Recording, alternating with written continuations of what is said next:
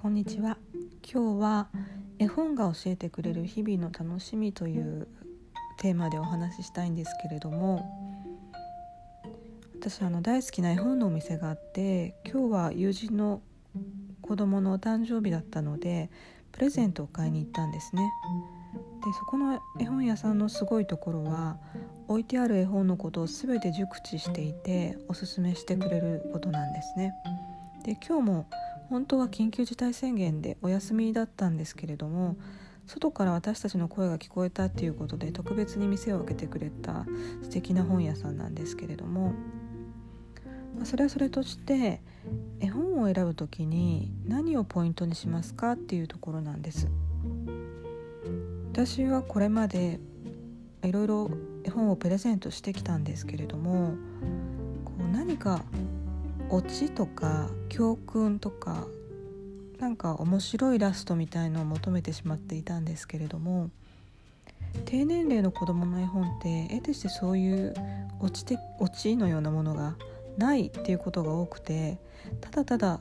日常のちょっとしたことがあの書かれていたりするんですね。でそれはそれでいいんだよっていうことをその絵本のお店の方が教えてくださったんですけれども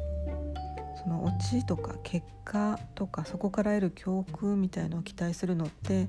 もしかしたら大人の悪い癖かなと思って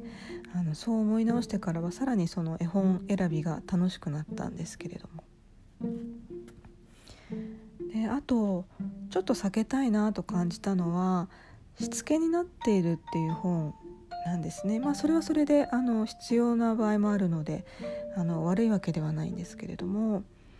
あのこうするとこうなるよっていう本。を原因に対して結果を教え込む絵本っていうのがもしかしたらあるかなと思っていて。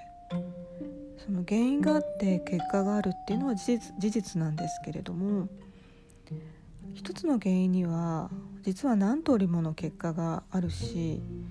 一つの原因に対して一つの結果ではなくて一つの原因に対していくつもの結果が出ることもあるし何年も何年も後になってものすごく間接的に結果が返ってくるっていうこともあると思うんですね。でその結果の面白さっていうのを語ってくれる絵本って好きだなっていうふうに感じたんです。今日は絵本が教えてくれる日々の楽しみというテーマでお話しさせていただきました。今日もお聴きいただきありがとうございます。